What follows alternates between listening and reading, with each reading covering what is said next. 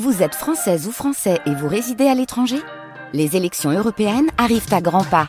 Rendez-vous le dimanche 9 juin pour élire les représentants français au Parlement européen. Ou le samedi 8 juin si vous résidez sur le continent américain ou dans les Caraïbes. Bon vote va suivre, ça va juste vous, vous épater en fait. Voyager à des centaines, voire des milliers de kilomètres sans bouger de son fauteuil, vous dites bah c'est pas possible, bah si, parce qu'il y a une quinzaine de personnes âgées hier après-midi à Nantes qui ont justement fait ce voyage grâce à un casque de réalité virtuelle, des casques complètement adaptés à ce public senior et proposés donc à ces 15 pensionnaires de la résidence Domitis de Nantes. C'est juste à côté euh, de Pierre-Mille. Ils ont donc pu circuler au milieu du temple de Karnak en Égypte le long d'une rivière en Alaska ou encore monter à bord du train jaune en Pyrénées catalanes. Céline Loiseau est allée donc vivre cette expérience avec eux. Vous êtes prêt à faire quelques milliers de kilomètres? On y va. Pour moi, c'est dans le haut de la Norvège, mais ça peut être encore beaucoup plus haut pour voir les aurores boréales. C'est l'Alaska. Ça fait très loin. Nous commençons notre voyage par une belle nuit d'automne. Qu'est-ce que vous voyez? Moi, je vous vois avec un, un gros casque sur les yeux. Au loin, sur la droite, on voit le, le ciel bleu, vert, ce qui danse. On a l'impression de voir un geyser vert qui monte dans le ciel. C'est super.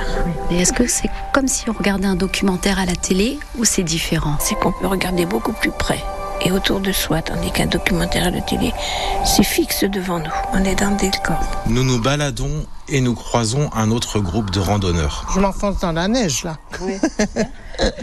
et sans effort en plus.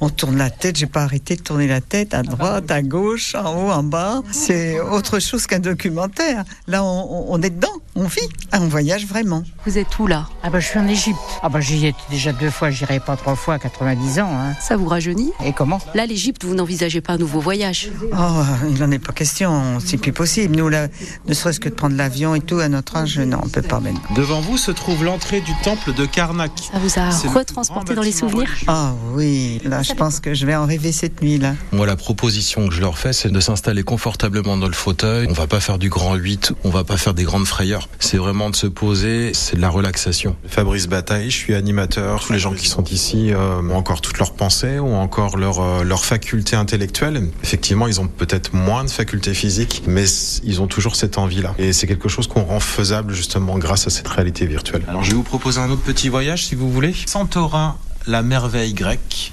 Un reportage à retrouver en vidéo sur francebleu.fr à la page Loire Océan. Je suis sûre et certaine que vous aussi vous aviez envie d'avoir ce casque virtuel pour voyager avec ces 15 pensionnaires de la résidence de Métis de Nantes. On va faire